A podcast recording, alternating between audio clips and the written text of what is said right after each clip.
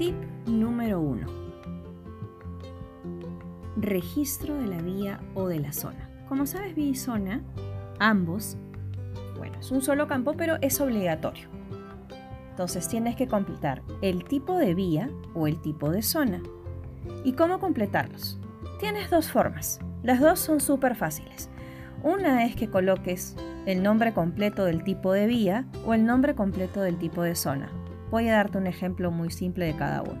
Tipo de vía, calle Los Alcanfores. En el tipo de zona, condominio Los Jardines.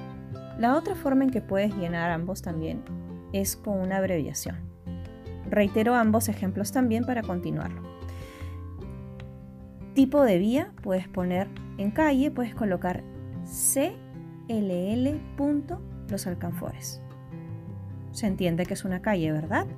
En el caso de tipo de zona, voy a colocar nuevamente el ejemplo. Condominio Los Jardines. Puedo colocar C-O-N-D.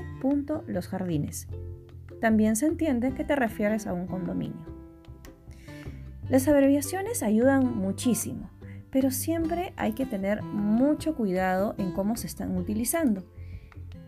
Es decir, en este caso, eh, que tenga relación con el posible eh, valor o descripción de ese tipo de vía o de zona. Voy a dar un ejemplo.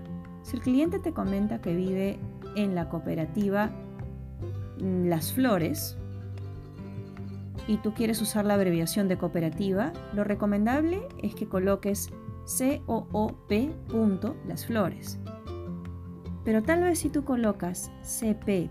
Las Flores, Mm, no precisamente daríamos cuenta de que es una cooperativa o en este caso no nos daríamos cuenta que se trata de una cooperativa. Entonces lo mejor es que si vas a utilizar una abreviación que sea lo más cerca al valor o a la descripción de ese tipo de zona o ese tipo de vías.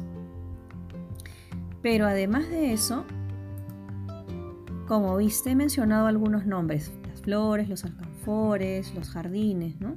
Entonces, después de que tú coloques el tipo de vía o tipo de zona como nombre completo o como abreviación, siempre tienes que colocar el nombre de la vía y el nombre de la zona, ¿no? Esto porque lógicamente, si no lo colocamos, no va a llegar el producto a la dirección donde reside, donde reside el cliente, ¿no? Donde se tiene que entregar. Entonces, es así de simple. Tipo de vía, tipo de zona, puedes utilizar el nombre completo de esa descripción o puedes utilizar una abreviación y además tienes que colocar el nombre de la vía y el nombre de la zona.